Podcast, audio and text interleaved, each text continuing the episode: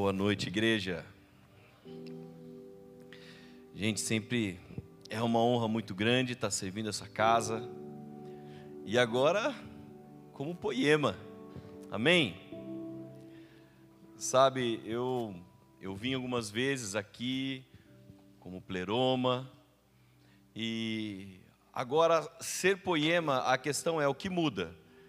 Não fala de uma placa como eu falei ontem aqui para a liderança, para o time que serve, eu falei: se Deus mandar a gente derrubar a placa e não ter nome nenhum, nós vamos fazer isso, porque não é o nome que vai mudar as coisas, não é o nome que vai definir simplesmente quem nós somos em Jesus, mas essa mudança de nome, essa, no, a, a, essa a, a transição de pleroma para poema, fala de uma nova estação da igreja do Senhor.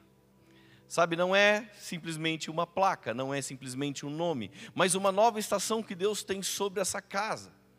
E a questão aqui é quanto você crê nessa nova estação. Eu estava eu, eu me lembrando ontem, a minha, a minha avó já faleceu, ela está com Jesus, mas a minha avó, ela era cega. Só que a minha avó, ela era cega que às vezes a gente duvidava que ela era cega, porque ela fazia tudo.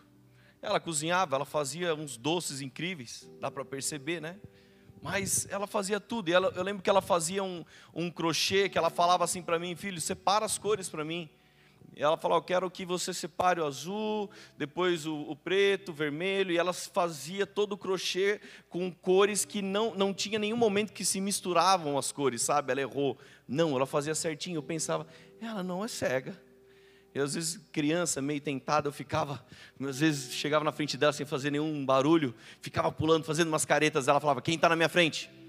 O que, que você está fazendo? Eu falava: Você não me viu? Ela: Não, claro que não te vi. Sou cega. Mas tinha um jeito da gente saber, tinha um jeito que nós lembrávamos, porque, como ela fazia tudo, a gente esquecia que ela era cega. E sabe qual era a maneira que a gente lembrava? Quando a gente pegava um móvel da casa, pegava uma cadeira e, e simplesmente mudava de lugar. Sabe o que acontecia? Ela do nada, às vezes, tropeçava. E sabe por que isso? Porque é tão natural na nossa vida a gente se acostuma com as coisas no lugar. Eu não sei você, mas se eu acordo de noite para tomar água, eu não acendo a luz, porque eu sei onde está todas as coisas. E isso não é diferente na nossa vida com Cristo, porque a gente começa a acostumar com todas as coisas do mesmo jeito. Então eu sei que eu tenho que andar por aqui, eu sei que aqui tem o, move, então eu consigo desviar. Sabe, eu, eu conheço essa igreja de ponta a ponta, então eu não preciso fazer nada novo. Eu conheço todas as coisas quando, do jeito que elas estão. Eu estou nessa igreja há dois, três, quatro, cinco, dez anos. Mas quando Deus vem com uma nova estação, quando Deus fala, eu vou mudar os móveis de lugar, é, é para que nós venhamos realmente a nos lembrar que nós não temos, nós não sabemos todas as coisas. Ele não nos fez para permanecer do mesmo jeito. Ele não. Mas estou muito feliz de estar nessa nova estação. Eu, eu vim para cá para passear um pouco, mas também para cumprir o propósito de Deus. Eu estou com minha esposa, com a Laura, meus três filhos, o Vitor, a Isabela e o Theo por enquanto três, quem sabe um dia quatro, cinco, aleluia. Mas eu estou muito feliz. Eu estava pastoreando a poema de São José dos Campos até semana passada. Daí o Cláudio estava lá em Taubaté e o Leandro foi para os Estados Unidos e eu assumi agora a poema de Taubaté no lugar dele. E temos muito trabalho. E a minha fala para todos é: há uma nova estação, há um novo tempo. E como nós vamos nos comportar nesse novo tempo? Então vocês estão numa transição. E agora, como poema, uma coisa tem que ser falada, uma coisa tem que ser já no início dita. Nós não somos e nunca seremos a igreja perfeita. É tão legal quando alguém fala assim, pastor, eu preciso falar uma coisa para você, eu vim do meu outro ministério. E sabe o que aconteceu lá? Eu falei, cara, eu não quero saber não, desculpa. Porque lá tinha problema? Então, aqui também tem problema. Nós não somos uma igreja perfeita, mas eu tenho que te falar uma coisa. Nós estamos buscando todos os dias a ser sempre uma igreja saudável. Você conhece alguma família perfeita? Fala, essa família é perfeita. Não, né? Sempre tem aquela família que vai fazer um churrasco, daí alguém leva linguiça, mas quer comer picanha, não é mesmo? Ele leva lá alguma coisinha, dá um miguezinho, mas quer comer o melhor. Daí ele chega cantando a música do Alessandro Vilas Boas. Eu não trouxe nada para a mesa, apenas uma fome, uma sede. Não é mesmo? Você fala, ah, seu safadinho. Sabe, não existe uma família perfeita, não vim pregar sobre uma igreja perfeita, porque isso é uma ilusão. Quando alguém fala, olha, vem para cá que os seus problemas vão ser resolvidos, olha, que responsabilidade falar isso. Mas uma coisa eu posso afirmar como Poema, eu estou na Poema desde 2009. Eu me converti na Poema. E eu posso dizer para você que o nosso desafio, a nossa luta, a nossa busca diária é realmente ser uma igreja saudável. E para ser essa igreja saudável, sem dúvida o principal é ter o Senhor. É possível até mesmo ser incrível e não ter Deus. Como assim? Eu não estou entendendo. O, é possível nós termos um grande trabalho, é possível nós estarmos num lugar em que tudo funciona de forma perfeita, mas nós não, está, não estarmos construindo algo eterno, apenas construindo algo momentâneo. Às vezes, se você vê um grande show, um espetáculo de algum músico, você olha e fala: Nossa, olha como tudo funciona.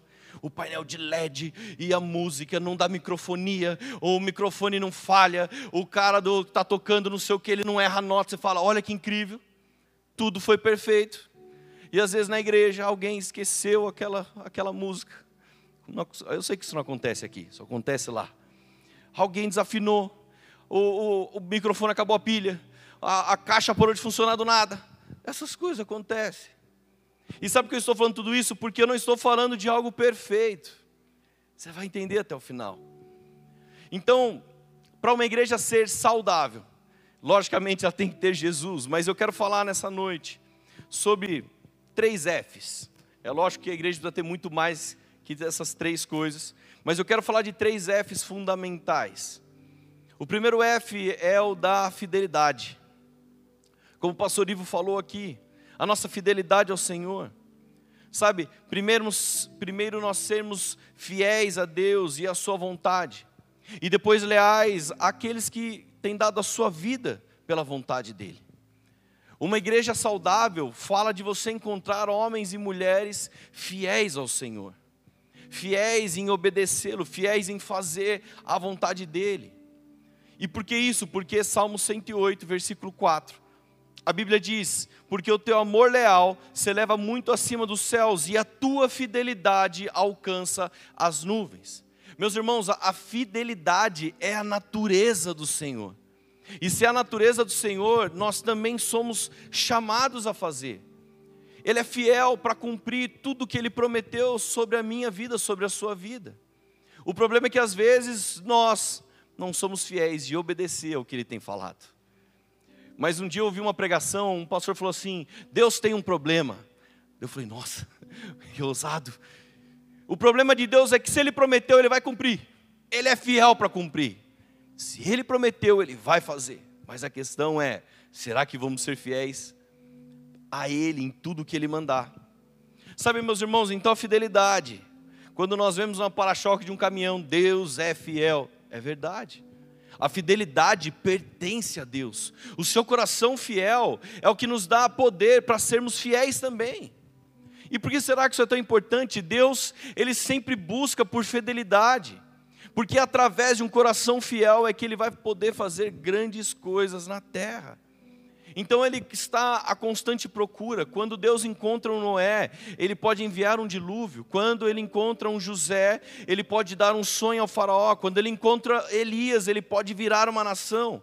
Deus procura por homens fiéis e nos ensina a fazer, sabe o que? A mesma coisa. Um dos grandes princípios de 2 Timóteo 2, versículo 2, foi a base da nossa conferência Timothy que tivemos agora em Taubaté. Diz: "E as palavras que me ouviu dizer na presença de muitas testemunhas", Paulo está falando para Timóteo. Confie a quem? A qualquer um, a quem passar na rua, a quem o, o Joãozinho que você chamar aparecer, não.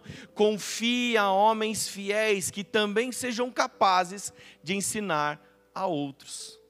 Ele está falando de quatro gerações. Ele está falando aí, procure por homens fiéis que darão continuidade ao seu trabalho ministerial. Procure por homens fiéis que não vão deturpar a visão.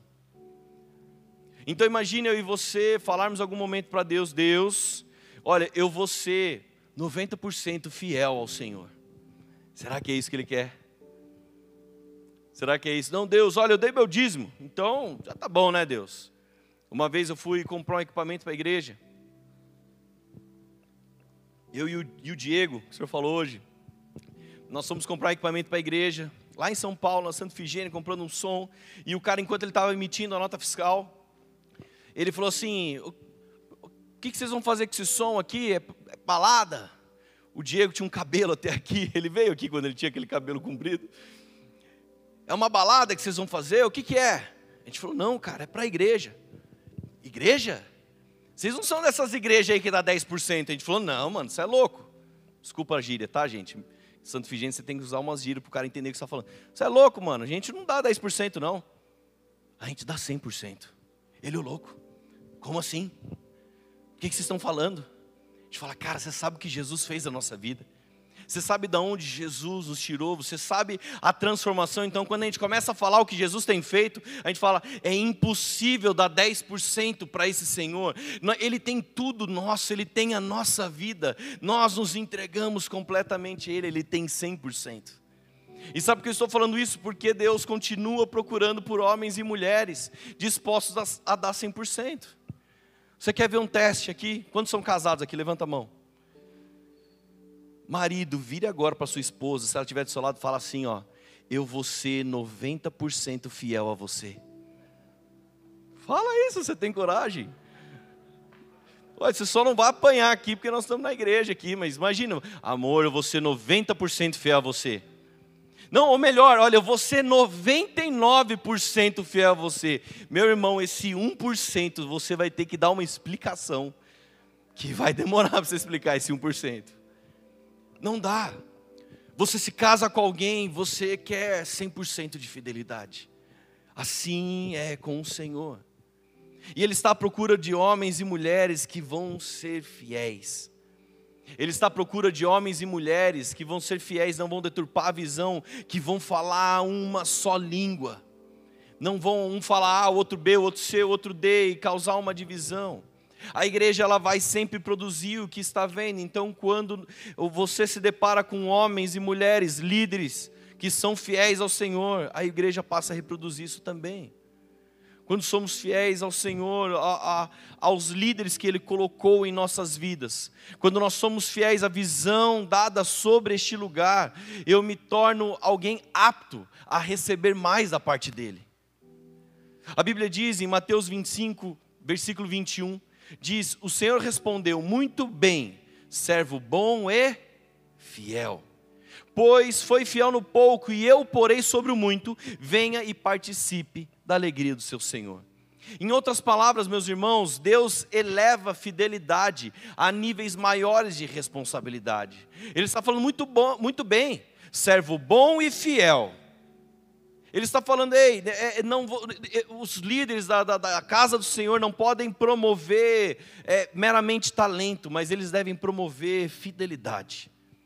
Se você que está ouvindo essa mensagem, se você é um líder, por exemplo, talvez você nem seja o mais qualificado, mas eu espero que o Senhor tenha te encontrado fiel. Eu realmente espero que ninguém esteja onde está, num cargo de, de, liderança, porque é gente boa, porque as pessoas gostam de você, mas porque você foi encontrado fiel. E se o Senhor encontrou você fiel, Ele vai te promover a níveis maiores de responsabilidade. Amém? Essa é um dos Fs fundamentais para a igreja do Senhor. Sabe, eu aprendi há muitos anos atrás com o Leandro, meu apóstolo, que me ensinou, me discipulou que nós nunca podemos promover alguém a um cargo, a uma influência no sistema. Cargos não garantem lealdade, mas a nossa lealdade ela sempre será recompensada com um lugar de mais serviço. Então ele me ensinou: procure por fidelidade a homens e mulheres fiéis ao Senhor, dispostos a fazer a vontade dele. Amém?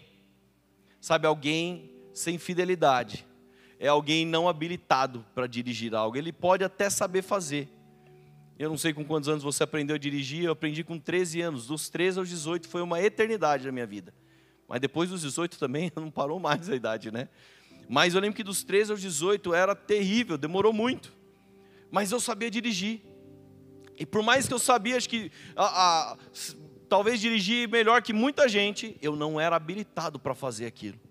E se eu fosse parado por uma autoridade, eu estava cometendo um crime. Está errado, eu não podia fazer aquilo.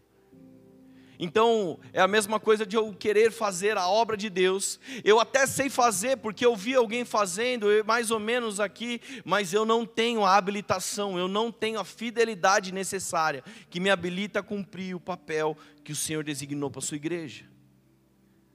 Então, igreja, Deus está à procura de homens e mulheres fiéis, pessoas leais mesmo que haja desleais no nosso meio, eles não vão fazer um estrago quando a igreja realmente é fiel ao Senhor.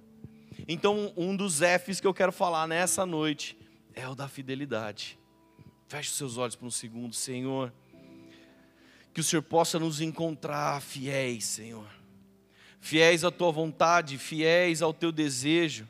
Senhor, quantas vezes nós pensamos, achamos, queremos fazer coisas da nossa, do nosso próprio jeito, mas que em algum momento possamos ser provados a, a, a, realmente sermos fiéis e crer que o Senhor é um Deus que tem o melhor para nós, que o Senhor tem uma promessa, que o Senhor tem um propósito, e à medida que o Senhor encontrar homens e mulheres fiéis, são, é a medida que essas promessas se cumprirão.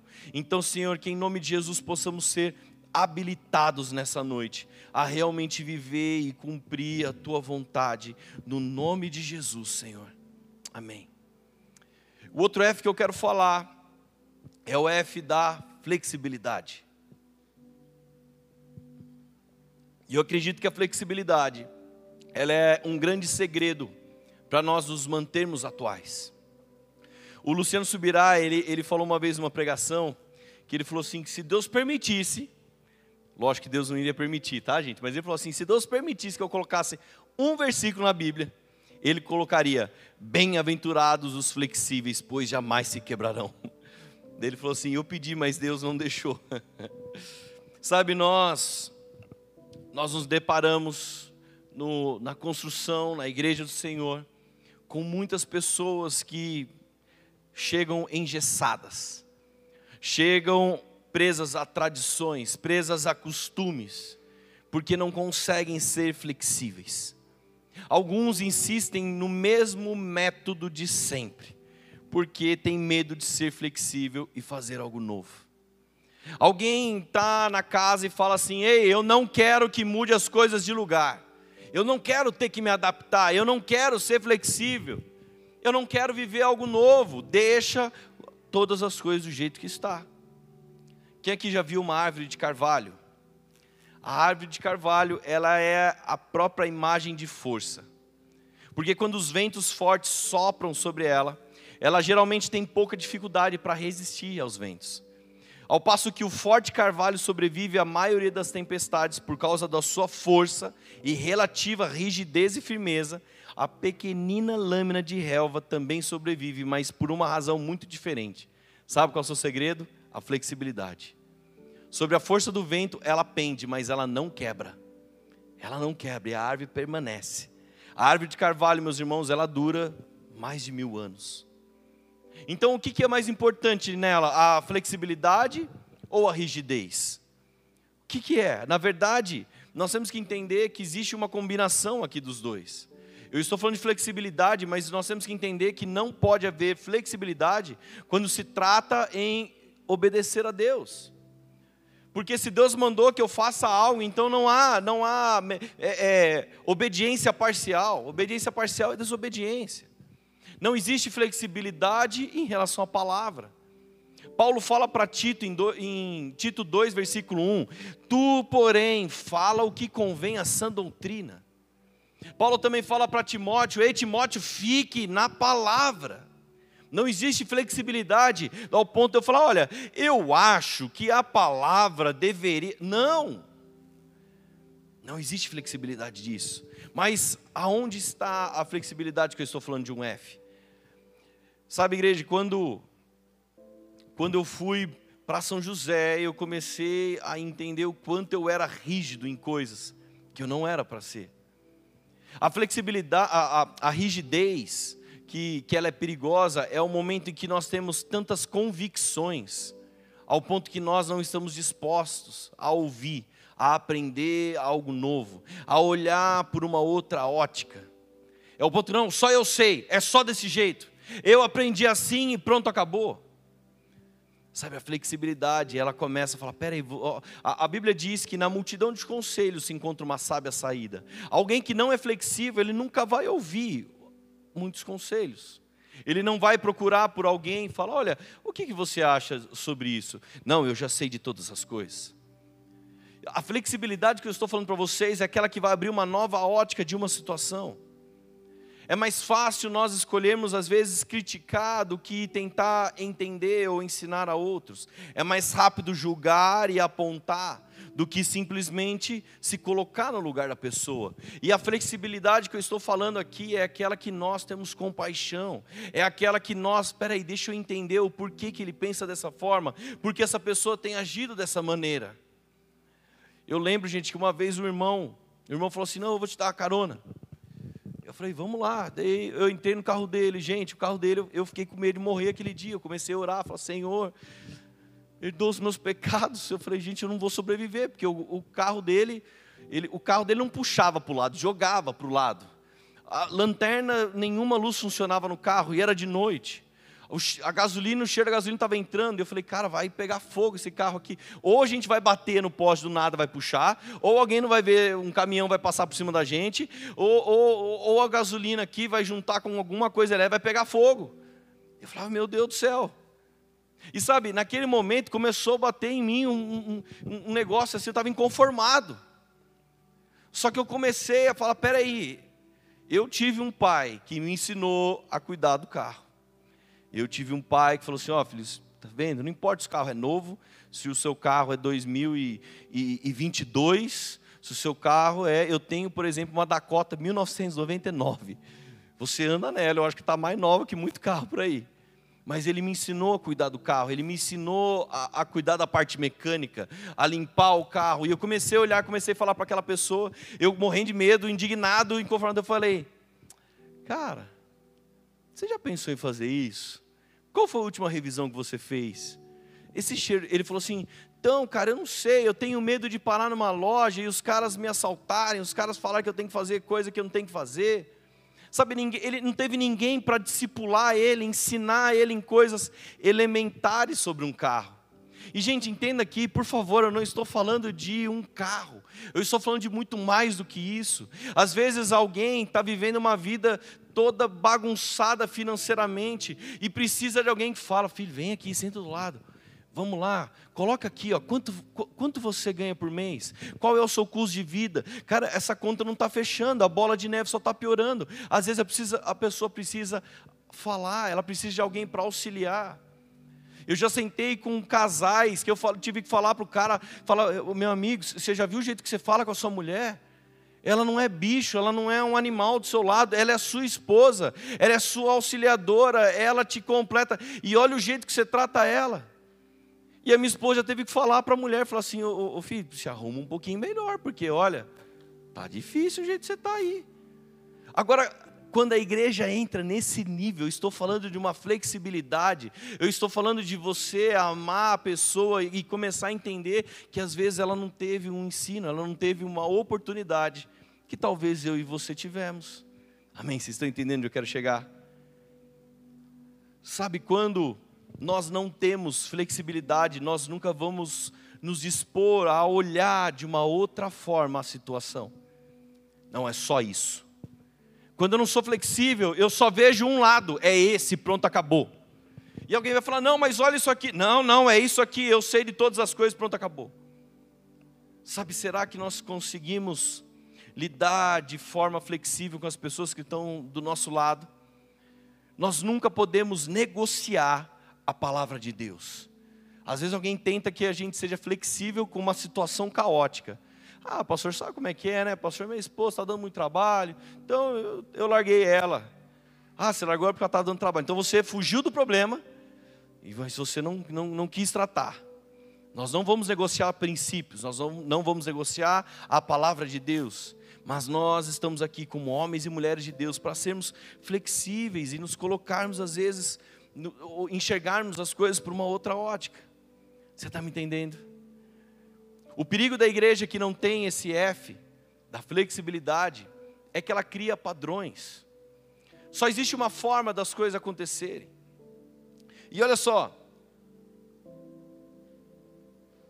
se eu perguntasse para você agora, como Jesus curava as pessoas? Eu imagino que os discípulos prestando atenção em Jesus, alguém pegava um caderninho, deixa eu anotar como Jesus cura. Um dia chega um centurião e fala com ele, e, e, e a cura vem à distância. Jesus cura o servo do centurião à distância. Então alguém olha, olha para Jesus curar alguém, viu, pastor Ivo? É à distância. Esse é o padrão de Jesus. Mas então a mulher de fluxo de sangue, um dia ela chega perto de Jesus e ela toca no manto de Jesus e ela é curada. Então alguém, ah, mas peraí, também se tocar no manto dá certo. A sogra de Pedro, a Bíblia diz que Jesus vai até a casa e ela é curada. Então, peraí, Jesus pode curar à distância, mas também se alguém tocar no manto dele é curado, mas ele, se ele for na casa, ele, ele também vai curar. No cego de nascença, Jesus, ele, ele, ele cospe, ele faz ali o barrinho e ele é curado. Então, meus irmãos, eu pergunto, qual é o padrão para Jesus curar alguém? Não tem. Jesus cura a pessoa do jeito que ele quiser, mas nós traçamos padrões. É quando eu falo para alguém, olha, eu, levei, eu tive um ano de namoro e noivei durante seis mees. E daí alguém fala, mas quanto tempo você acha que eu tenho que namorar? Olha, um ano, porque foi assim comigo. Nós limitamos a capacidade de Deus baseada nas nossas experiências pessoais. Então eu falo, olha, para Deus fazer uma coisa é desse jeito aqui. Por quê? Porque foi assim na minha vida. E por que não pode ser diferente na vida do outro? Ou será que Deus está preso a uma única forma que Ele fez na sua vida, que Ele fez na minha vida? Vocês estão entendendo? Isso é tão difícil às vezes para a igreja entender que a flexibilidade não fala, como eu disse e vou repetir, em negociar a palavra de Deus, em negociar os princípios, não é isso. Mas a flexibilidade de entender não é um padrão. Deus não age de uma única forma. É, às vezes a, a, vida que você teve te trouxe até aqui, mas a vida que outro teve te levou para tão longe. E quando nós nos colocamos, sabe, na, na, com uma outra ótica, sendo flexíveis, a gente, a gente pode ver, puxa, talvez eu possa ajudar aquele irmão a cuidar do carro dele.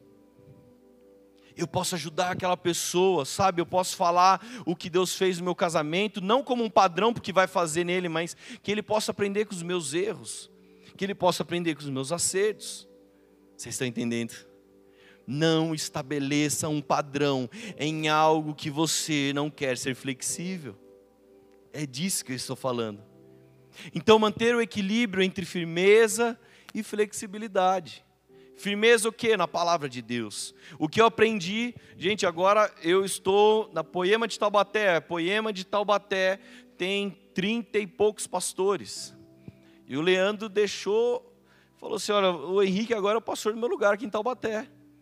E sabe o que eu aprendi estando em São José e aprendi caminhando com o Leandro? O que Deus falar, eu vou brigar até o fim para que aquilo aconteça. Mas aquilo que eu penso, que eu acho, que pode ser que seja legal, eu vou ser flexível de ouvir a todos que estão ao meu redor. O que, que vocês acham disso? E se nós fizermos isso?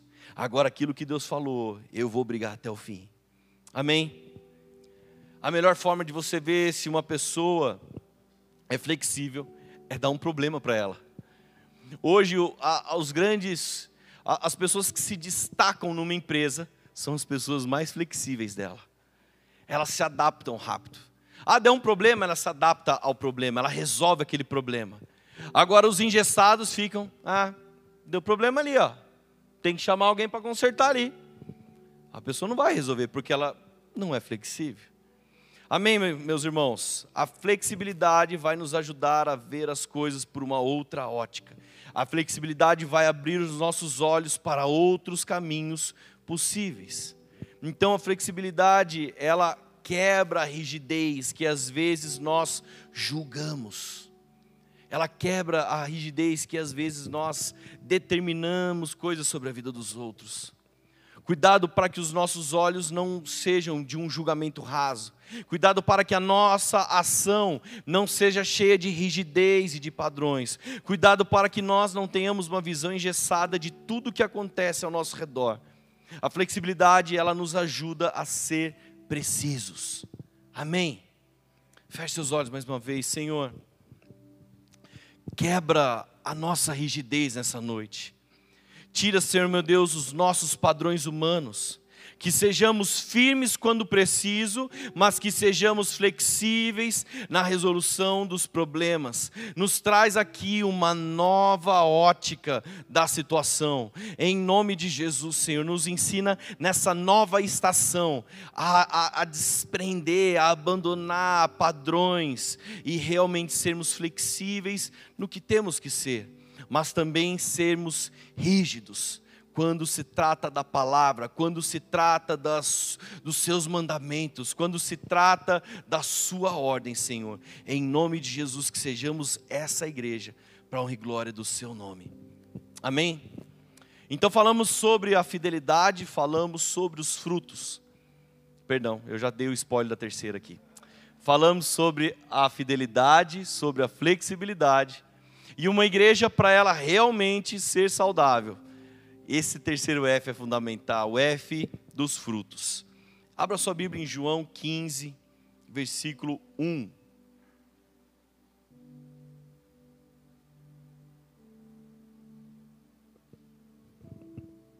João 15, versículo 1, a Bíblia diz: Eu sou a videira verdadeira, e meu pai é o agricultor. Todo ramo que, estando em mim, não dá fruto, ele corta. E todo que dá fruto, ele poda, para que dê mais fruto ainda.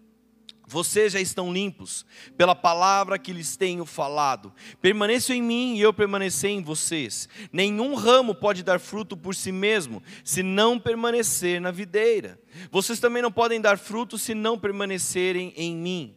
Eu sou a videira, vocês são o ramo. Se alguém permanecer em mim e eu nele, este dará muito, muito fruto.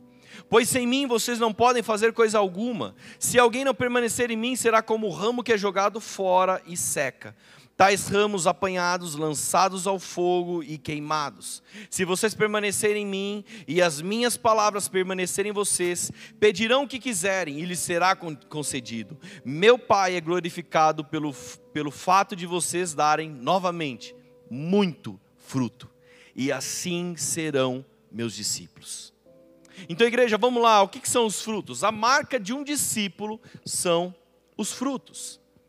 E eu realmente creio que existe uma grande colheita que o Senhor está preparando em Caxias, em Timbó, em Curitiba, em Taubaté, em São José, em Pinda, em Guarulhos, em Mogi, em São Paulo. Eu creio numa grande colheita que Deus está fazendo. Agora a questão aqui, se eu dou fruto, eu sou discípulo? Depende. Que tipo de fruto eu e você estamos dando? Porque olha só, alguém que não tem fidelidade vai dar frutos de deslealdade. Alguém que não tem fidelidade fazendo a obra provavelmente vai dar frutos de divisão. Alguém rígido demais vai dar frutos, sabe do que? De religião. Alguém flexível em princípios vai dar frutos, sabe do que? De heresia. Então, entenda bem, eu, eu falei, comecei pela fidelidade, é muito legal falando de fidelidade, não, vou ser fiel a Deus, mas se eu não sou fiel, se, eu, se Deus me encontra infiel ao que Ele tem falado, a minha frutificação fala de uma deslealdade, fala de uma divisão na igreja. Se eu sou rígido, se eu sou engessado, as coisas só podem ser desse jeito, eu começo a julgar as pessoas, então os meus frutos vai ser de religiosidade. Agora, se eu sou flexível e nós vivemos um tempo que, infelizmente, as pessoas têm sido flexíveis com a palavra de Deus. E quais frutos elas dão? De heresia. O evangelho que, olha, venha como está e permaneça como está, é uma heresia, é uma mentira. Não é isso que Deus tem para nós. Agora, quais são os verdadeiros frutos? A Bíblia diz em Mateus 7, no versículo 15 ao 20: Cuidado, cuidado com os falsos profetas.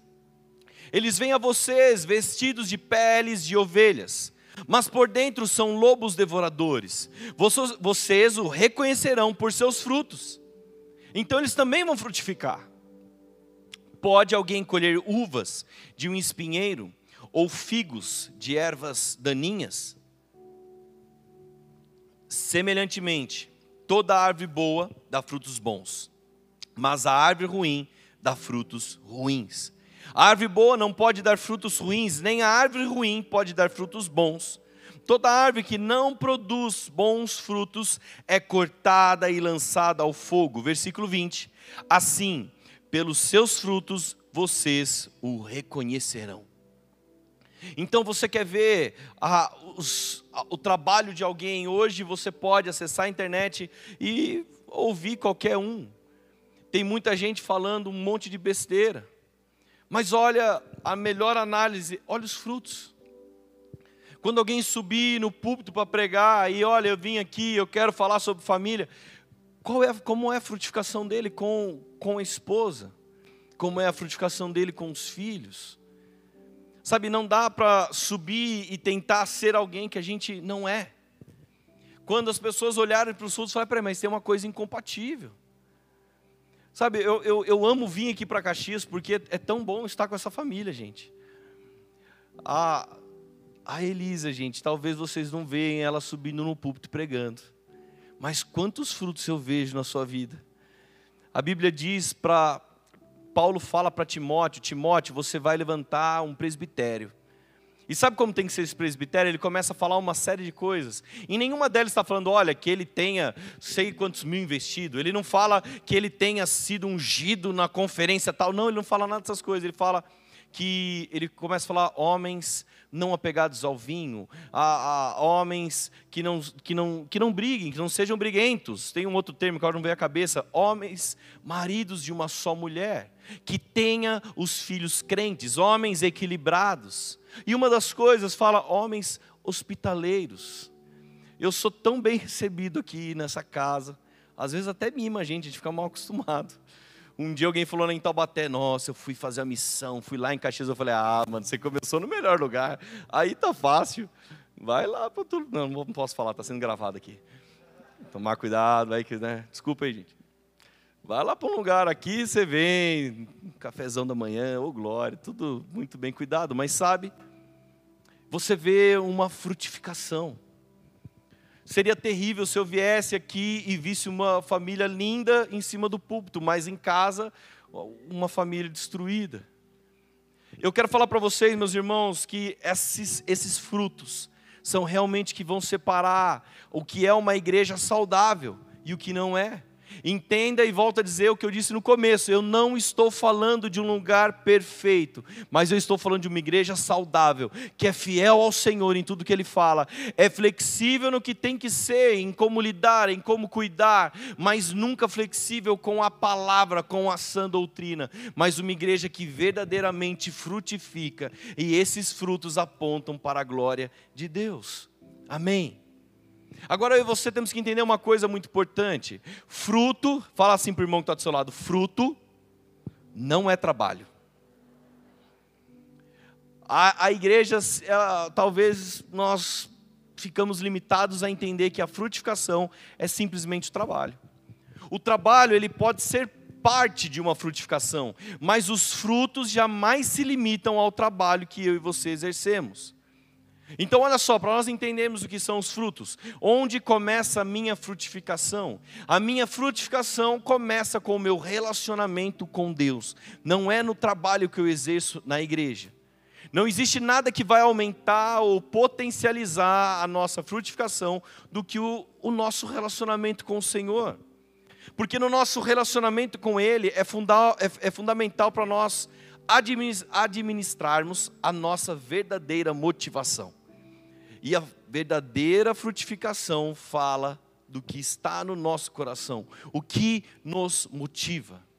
Para você entender onde eu, quero chegar, igreja, muito fruto A Bíblia diz que vocês gerarão o quê? Muito fruto. Muito fruto vai gerar resultado. É natural. Muito fruto gera resultado, mas a nossa natureza, a natureza adâmica que está dentro de nós, é, é a de que algum momento nós possamos olhar para o nosso trabalho, os nossos muitos frutos. Obrigado. E, e que a gente começa a falar: nossa, olha, graças à minha força, graças a mim. E porque por mim, para mim, são todas as coisas, não é isso que a gente canta assim? Não, não é, né? Os muitos frutos faz com que simplesmente a gente comece a olhar para a nossa capacidade. Olha quantas coisas incríveis eu fiz. E a gente começa a esquecer que tudo veio do Senhor. A Bíblia diz, eu fiquei de procurar esse versículo, gente. Eu falei ele ontem na liderança, esqueci. Que não há coisa alguma que possamos reivindicar, pois toda a nossa capacidade veio de Deus. Então, olha só onde eu quero chegar nisso. Às vezes não é o que você faz, o que eu faço que está errado, mas às vezes é a nossa motivação que está errado. Por quê? Porque os muitos frutos, para o que é? Para me glorificar? Os muitos frutos são para que para o Cláudio olhe e fale, nossa, Henrique, que demais. Não, os muitos frutos são para glorificar o Pai. Entenda que o resultado nunca foi para colocar, para me colocar em um lugar de destaque, mas para colocar o Senhor em destaque na minha vida. Então é quando você faz algo incrível e as pessoas vão olhar, elas não vão ver você, mas vão falar: glória a Deus pelo que o Senhor fez na sua vida. Eu tenho, eu, eu tenho um arrepio quando alguém começa a contar um testemunho e começa, não, porque eu, nossa, eu era demais no mundo o resumo do testemunho da pessoa é isso, não, porque no mundo, olha, eu fazia isso, aquilo, e eu era o cara no, mundo. Você fala, meu Deus, mas espera aí, que, você está falando de onde Jesus tirou e transformou, ou você está falando com orgulho de uma vida passada? Sabe, a, a, quando estamos, quando nós verdadeiramente damos muito fruto, é para isso é para tirar o Henrique de destaque e colocar o Senhor que está na minha vida em destaque. É quando alguém vai olhar e vai falar assim: nossa, só pode ser o Senhor mesmo, porque você, Henrique, meu Deus, você sem condição. Mas olha o que Deus fez na sua vida. E como Deus gosta de pegar os pequeninos, como Deus gosta de pegar os que não têm capacidade de fazer um monte de coisa. E Deus fala assim: Eu vou transformar a sua vida. Ele faz isso. Moisés fala: Como assim, Deus? Eu sou gago. Vem aqui, Moisés, confia em mim. Jeremias fala: Não, mas eu sou muito novo, eu não sei o que fazer. Vem aqui, Jeremias, porque sou eu que estou com você. Ele gosta de fazer isso, né? Elias, ele foi um cara que saiu do interior, veio de uma cidadezinha pequenininha, e quando Deus começa a usar ele, ele chega para os profetas de Baal e fala: Olha, gente, seguinte, só vai chover quando eu der uma ordem, porque o Senhor está comigo. Eu imagino todo mundo falando assim: esse, esse caipira aí, o que, que ele está falando? Ele veio lá do interior, não sabe de nada. Deus gosta de usar esses. Porque quando ele usa, as pessoas vão olhar e vão falar assim: Ei, sou eu que estou fazendo essas coisas. Eu vi agora, acho que a semana passada, talvez você já deva ter visto, acompanhado alguma coisa. Era uma, era uma, uma mesa que estava tendo do Tiago Negro com o o Thiago Brunet e como? E o Joel, né? Isso. E ele estava falando num momento, falou assim, ninguém sabe, mas eu, eu era alguém, ele, o Tiago Negro começa a contar a história dele, de quem ele era na escola, o que acontecia. Ele fala, gente, se eu estou aqui hoje, alguém pode olhar para a minha realidade hoje e falar, nossa, você é demais. Mas quando ele lembra de onde ele estava, ele fala, Ei, eu não estou aqui à toa, eu estou aqui por um propósito que ele está se convertendo cada dia mais, gente, em nome de Jesus. E vai fazer um grande estrago, já tem feito. Sabe, gente, isso fala de você falar, ei, Senhor, esses frutos que estão aqui não são para mim, é para a honra e glória do seu nome. Então, o meu relacionamento com Deus coloca o meu coração no lugar certo. O interesse de Deus em nós não é o nosso trabalho, o que entregamos a Ele é só a consequência de um relacionamento com Ele. E sabe que eu estou falando isso, gente? Porque eu me converti na poema. E vocês têm ideia quantas pessoas eu vi chegarem de ministérios, pessoas que eu lembro meu quando eu era líder de GC, tinha cara que o que eu tinha de idade ele tinha de convertido. Eu falava, meu Deus, o que, que eu posso ensinar para ele? O que, que eu posso falar? Eu não, eu não sei. E era o dia que eu falava, Jesus, já tem uma opção aqui. Tem duas, na verdade. Ou você vem, ou você vem. Porque não tem outro caminho. Faz algo. E sabe, gente, eu quero dizer para vocês que nesse processo, Quantas pessoas eu vi chegarem falando: olha, eu sei fazer isso, isso, aquilo, aquele outro. Viu, Cláudio? Se você precisar que alguém ministre e tal, eu, eu sei fazer isso, Cláudio. Eu lembro um dia um cara que chegou, ele me entregou um cartão, literalmente um cartão. Tava lá, profeta, mestre, não sei o que, levita, ele sabia tocar, pregar, subir no teto, descer, libertar, curar, sabia fazer tudo. Eu falei, cara, esse aqui é o é a pessoa da é a quarta pessoa da, da Trindade, né? Quatro Trindades, sei lá. Ele é muito top. Só que Deus nunca quis usar ele na poema. Sabe, talvez ele, ele sabia trabalhar, mas o trabalho dele não era consequência do relacionamento com Deus. Amém? Então o interesse de Deus não é no nosso trabalho. Repito, com, repito comigo assim: ó, o que Deus quer de nós não é trabalho. Calma, os líderes de, de staff aqui, de voluntários, não fiquem chateados comigo. Vocês vão entender essa mensagem. Alguém pensa, está faltando gente lá para o staff, está faltando gente na limpeza, e o pastor está pregando isso. Não fiquem chateados comigo. Apocalipse 2, versículo 2.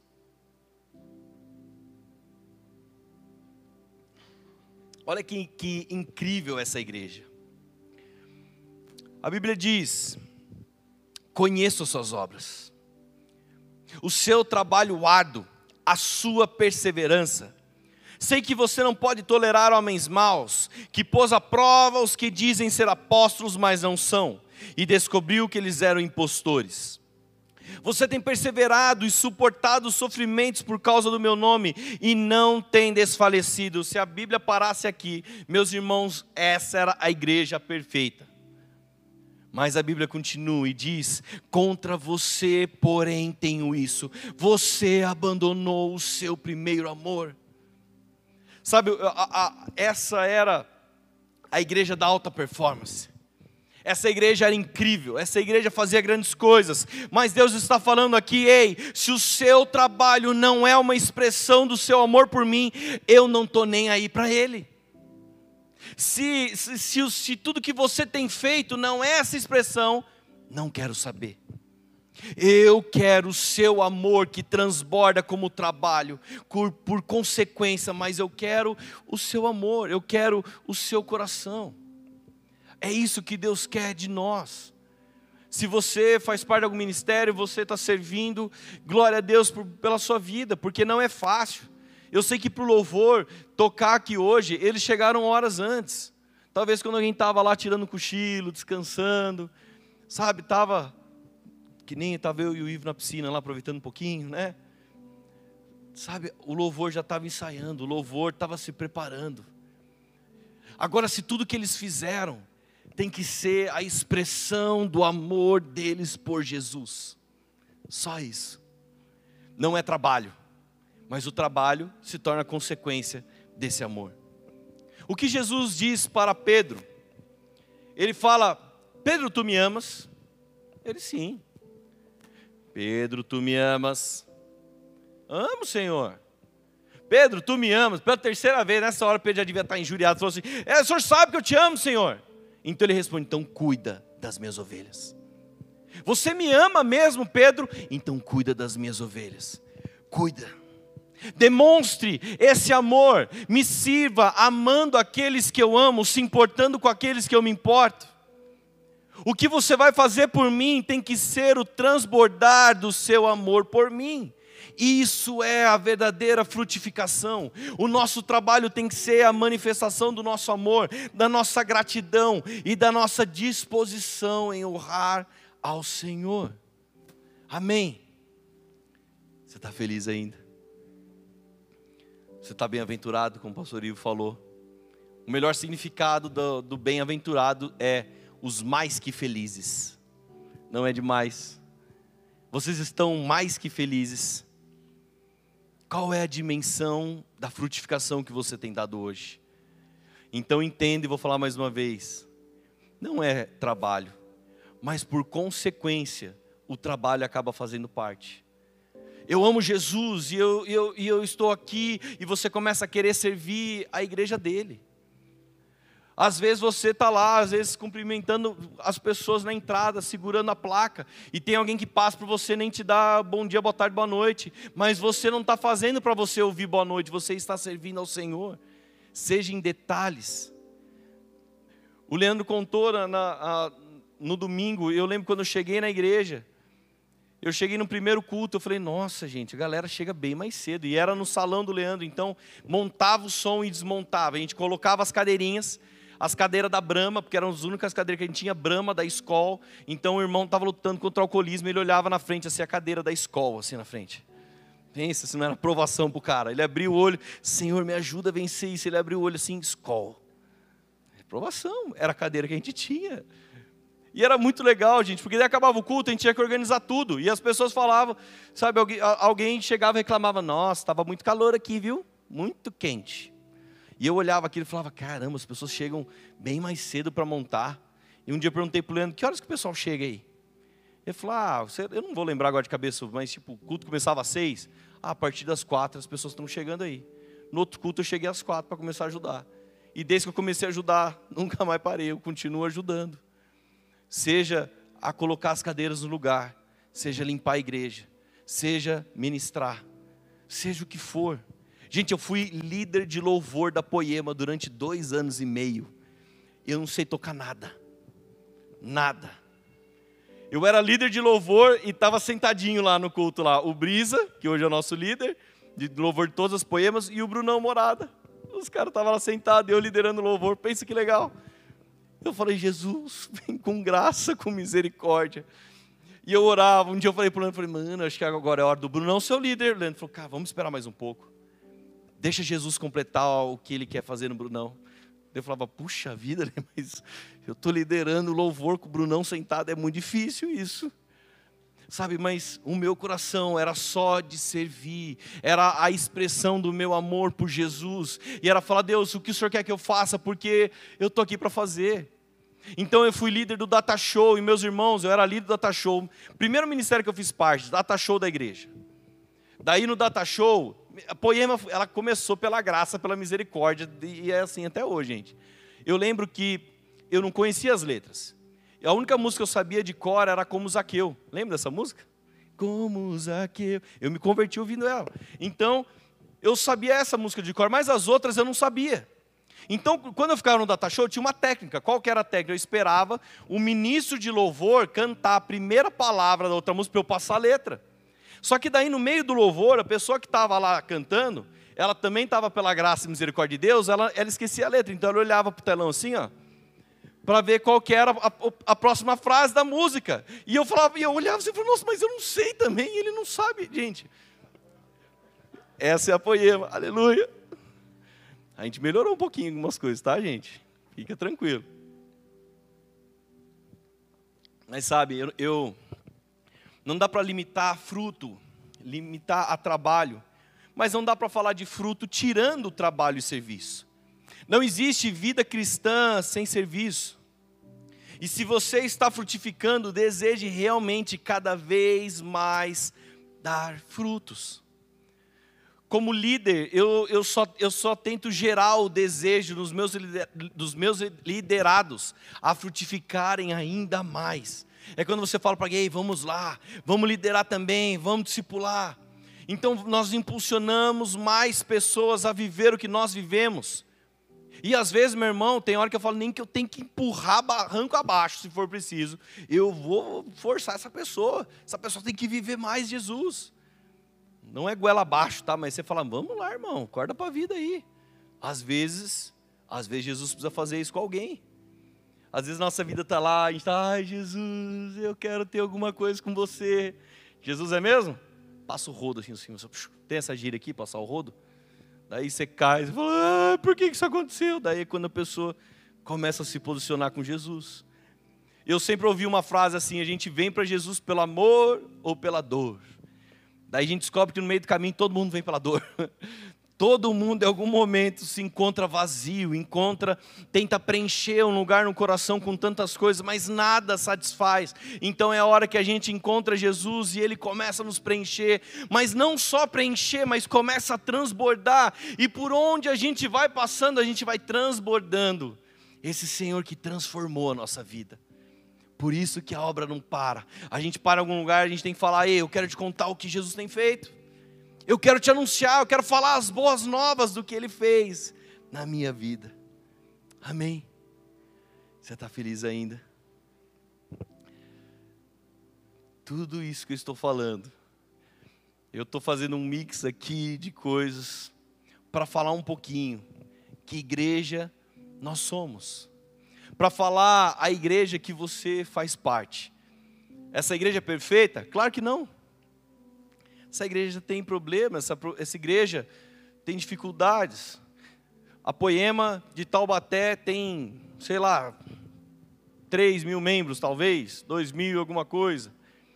No domingo passado, faltou, não tinha ninguém para ficar no painel, no, no, no, painel de LED. Porque uma pessoa estava doente, a outra não sei o que, tinha aniversário, e não tinha ninguém. Problemas sempre existem. E eu falei, gente, se ninguém ficar, eu vou ficar. Mas daí alguém tem que pregar no meu lugar. Daí a pessoa fala, não, não, então eu fico. Peraí, eu fico. Vai lá pregar, eu fico. Mas o meu coração ainda está aqui. Eu, eu, o que precisa que seja feito?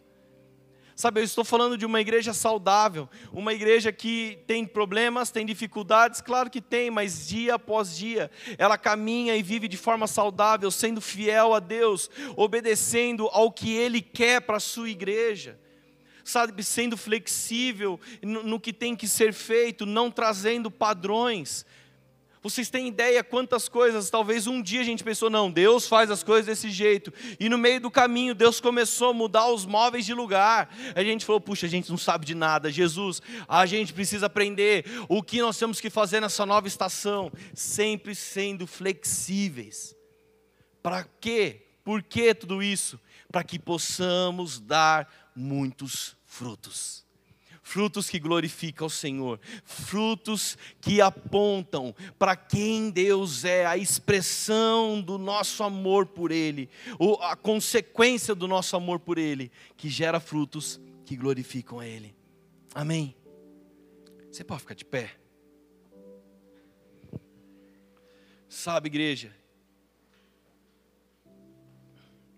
nós somos rodeados, não precisa apagar a luz ainda, não pode deixar acesa. Nós somos rodeados diariamente por muitas investidas contra nós. Investidas que tentam nos desanimar na caminhada. A pararmos de sermos fiéis e sermos desleais em muita coisa. Uma investida, às vezes, do inimigo que quer fazer de nós engessados, vivermos a um velho padrão conhecido Quantas vezes eu já tive que lidar com alguém e falou assim, pastor, eu não quero me relacionar nunca mais com alguém. Eu falei, por quê? Porque o meu antigo relacionamento aconteceu isso, eu namorei e deu tudo errado. Eu falei, tá, mas será que Deus quer que repita todos os problemas? Deus quer o mesmo sempre para a sua vida? Sabe, a gente não pode ficar preso a esses padrões. Às vezes nós somos rodeados por um desânimo que tenta, que, que, que, que não permite que a gente possa realmente gerar bons frutos. E eu sei que muitos, assim como eu, algum dia já desanimaram, algum dia falaram, Deus, mas não é possível. Não dá mais, Deus. Algum dia eu e você já tivemos medo, já tivemos dúvida, já tivemos crise. Todas essas coisas, elas podem nos abalar. E uma igreja saudável que eu estou pregando, naturalmente essas coisas acontecem. Nós somos homens, não somos perfeitos. Agora, uma igreja saudável, de homens e mulheres saudáveis, nós entendemos uma coisa: que com Deus, meus irmãos, ou é tudo ou é nada. Não tem meia opção, não tem meio termo. Em Deuteronômio 6, versículo 4, a Bíblia diz: Ouça, ó Israel, o Senhor nosso Deus é o único Senhor. Ame o Senhor, o seu Deus, de todo o seu coração, de toda a sua alma e de todas as suas forças. Então, como eu disse aqui agora há pouco, Ele não quer 50% de mim, de você, Ele quer 100%. E adivinha como Ele quer que você lide com tudo isso. Adivinhe como Ele quer que você lide com essa nova igreja, com o que lhe foi confiado em Suas mãos. Eclesiastes 9, 10, a Bíblia diz: O que as suas mãos tiverem que fazer, que o façam com toda a sua força. Pois a sepultura para onde você vai não há atividade, nem planejamento, nem conhecimento, nem sabedoria. Para você entender o que eu quero dizer aqui, você que pode, afasta um pouquinho suas pernas assim, ó. Afasta um pouquinho. Pede licença para o irmão que está do seu lado. Afasta mais um pouquinho. Afasta mais um pouquinho aí. Afasta mais um pouquinho. Alguém chegou no limite? Fala, não dá mais. Não, então afasta mais um pouquinho. Alguém pode falar, não dá mais, chegou no limite aqui. Alguém, levanta a mão aí, sem vergonha. Não, então afasta mais um pouquinho. Chegou no limite? Você consegue só um pouquinho? Só um pouquinho. Conseguiu? Conseguiu, né? Sabe o que Deus espera de nós? Sabe como nós sabemos que estamos fazendo com todas as nossas forças? No dia que a gente fala, Deus, eu já fui tudo que eu posso. E Deus fala, mas tenta só mais um pouquinho. E você dá mais um pouquinho, você usa. Deus não está falando aí, dá um grande passo. Deus está falando, vai só mais um pouquinho. E quando você vai mais um pouquinho, você fala, Deus, agora eu sei que eu estou indo com todas as minhas forças. Sabe, igreja, eu quero dizer para você que Deus não está falando, vamos lá, eu quero que você vá com tudo. Você está aqui, mas abre lá três metros. Não. Ele continua desafiando a homens e mulheres, fala assim: Tenta só mais um pouquinho. Confia em mim, só mais um pouquinho. Sabe, meus irmãos, o dia que eu falei, Deus não dá. Deus não dá, eu não sei como fazer. Deus, eu, eu, eu não faço a mínima ideia como que fazer isso que o Senhor está falando. E Deus falava para mim, tenta só mais um pouquinho. Persevera só mais um pouco nesse dia. Sabe, meus irmãos, o, o problema é que às vezes a gente quer ver lá na frente. Deus não nos chamou para andar por vista, mas Ele nos chamou para andar por fé. Para você ter uma ideia, eu saí da minha casa, aí da minha casa até o aeroporto são 130 quilômetros. Então, quando escurece, eu ligo o farol do carro. O farol do carro ele não ilumina todo o caminho, mas ele ilumina 30 metros. Só que de 30 em 30 eu ando 120 quilômetros. O que eu quero dizer para você é que de 30 em 30, de passo em passo, é quando você vai só mais um pouquinho, é quando eu e você vamos viver a vontade de Deus. Onde nós vamos chegar, Deus, mas eu não sei para onde o Senhor está me levando. E Deus fala: vai só mais um pouquinho, vai de 30 em 30. Seja fiel, seja flexível e dê muitos frutos. Feche os seus olhos. Senhor, em nome de Jesus, que nós possamos ser essa igreja, Senhor, não uma igreja perfeita. Nós não estamos pregando aqui de homens e mulheres perfeitos que nunca erram, e uma igreja que não tem problemas, mas nós estamos falando de homens e mulheres que a cada dia caminham de 30 em 30, procurando ser mais e mais saudáveis, fazendo tudo com todas as nossas forças, ah, talvez indo só mais um pouquinho. Então, Senhor, que sejamos fiéis a Ti, fiéis a visão deste ministério, que sejamos flexíveis nas nossas verdades absolutas, que sejamos flexíveis na nossa razão, mas que não sejamos flexíveis em negociar princípios. Senhor, que sejamos frutíferos, tendo nosso relacionamento contigo como raiz de todo fruto que iremos gerar que tenhamos um coração que venha glorificar o teu nome, que nenhum desânimo, Senhor meu Deus, venha a realmente parar essa frutificação, mas em nome de Jesus, que possamos descobrir que podemos sim e conseguimos sim ir só mais um pouquinho, em nome de Jesus, Senhor meu Deus, que tudo, tudo que nos foi confiado, façamos com todas as nossas forças, em nome de Jesus. Adore a Ele. Adora Ele nessa noite.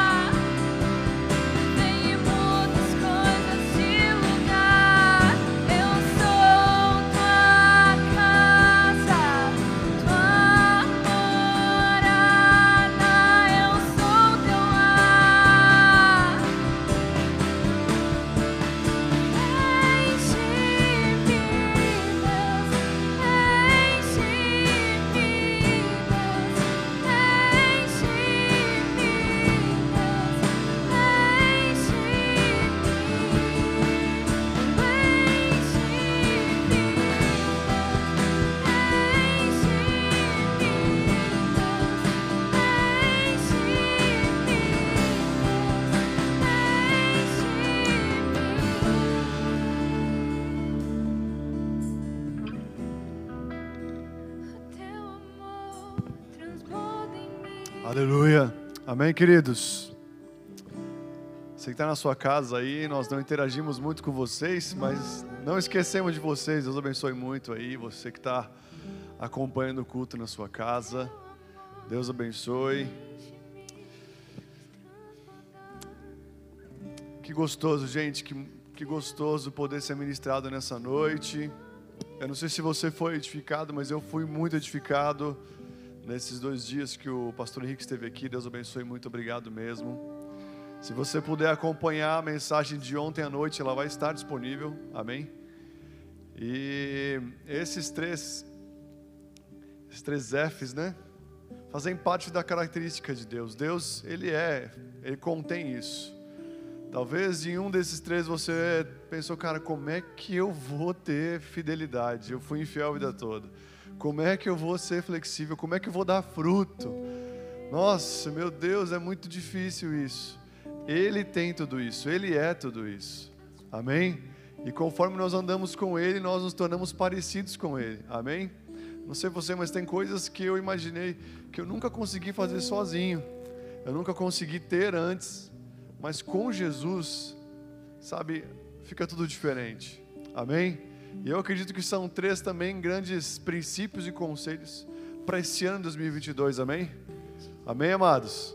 São três conselhos e com certeza três princípios que vai fazer com que o seu ano, e não só dentro aqui da igreja, expanda esses princípios para todos os âmbitos da sua vida. Amém? Muita gente que é fiel aqui, mas talvez não é tão fiel no trabalho. Tem gente que muitas vezes é flexível aqui, mas não é flexível em casa, sabe? Eu acredito que Deus realmente quer nos fazer uma obra-prima em todos os lugares onde nós estivermos, amém? Amém, amados? A igreja não é uma parede, não está limitada a sermos aqui dentro, mas realmente em todos os âmbitos da vida, amém? Feche seus olhos, eu quero só orar por você. Obrigado, Pastor Henrique, por dedicar um pouco das suas férias, da sua família, por estar aqui, foi muito bom. Deus abençoe poderosamente, sabe? Deus está começando o ano dando grandes responsabilidades para grandes homens. E eu acredito que Deus está derramando sobre mim sobre a sua vida. Não sei se você tem sentido na sua vida, mas é um ano de nós realmente, realmente não, não mais brincarmos. Deus não vai dar talvez tanto espaço para viver de uma forma desordenada ou sem lucidez do que está fazendo. Deus realmente veio para medir nossas vidas esse ano. É um ano de nós é, não demorarmos tanto para nos voltarmos a Ele. Sabe, alguém saudável não é alguém, como foi falado aqui, que não falha, é alguém que falha, mas é alguém que rapidamente reconhece a sua falha. Sabe, alguém saudável não é alguém que não fica doente, mas é alguém que não demora tanto tempo para se curar, para seu corpo reagir. Então eu acredito que dessa mesma forma nós temos que ser, amém? Espírito Santo, abençoe todos que estão aqui nessa noite. Eu te peço que o que foi ministrado ontem, hoje, eu te peço que essa palavra, que essa noite, tudo aquilo que foi liberado aqui, Jesus possa entrar, Deus. Eu acredito que todos aqui fomos ministrados, mas talvez algum desses Fs, desses três, em algum em específico, pegou, nos pegou de jeito. Talvez o que Alguém aqui foi muito ministrado pela questão da fidelidade, outros pela flexibilidade, outros pela questão de dar frutos. Seja o que pegou cada um aqui, Senhor, nós acreditamos que esse era o dia oportuno para essa palavra. Foi realmente um dia que o Senhor marcou para falar essa palavra com cada um que está aqui nessa noite. Nós não caímos aqui, Senhor, de um paraquedas, Senhor, de uma forma impensada, mas nós realmente fomos chamados por Deus para estarmos aqui nesse dia e nós estamos aqui. Então era essa palavra para hoje e nós te glorificamos por esse dia. Nós te glorificamos pelo que foi derramado. Senhor, mantenha o nosso coração aberto na segunda, na terça, na quarta, na quinta, na sexta e no sábado, Senhor, para a sua presença. Nos mantém vulneráveis, nos mantém, Senhor, Deus, dependente do Senhor, Deus, Venha, Senhor, dar um renovo de quebrantamento a cada um que está aqui. Venha trazer um renovo da fome e da sede. Vem trazer, Deus, para aquele que está chegando na Sua presença, Senhor. Deus, um despertamento, Senhor, para a Sua presença. Porque, como foi falado aqui, Senhor, nada, nada nem ninguém pode preencher o vazio do homem a não ser a Sua presença. Não queremos mais gastar nosso tempo, nossa vida, nossas fichas, aonde nós sabemos que não irá nos preencher. Pai, é muito bom chegar no beco sem saída, mas te encontrar ali, Pai, te encontrar ali. E nós estamos aqui nessa noite te agradecendo por estarmos aqui, por fazermos parte de tudo que o Senhor está fazendo, vai fazer, em nome de Jesus. Amém, queridos? Amém? Dá um soquinho quem está perto de você e fala, fica ligado. Deus abençoe você. Vamos estar juntos essa semana aí. Fala para quem está do seu lado, convida aí essa pessoa para tomar um café na sua casa.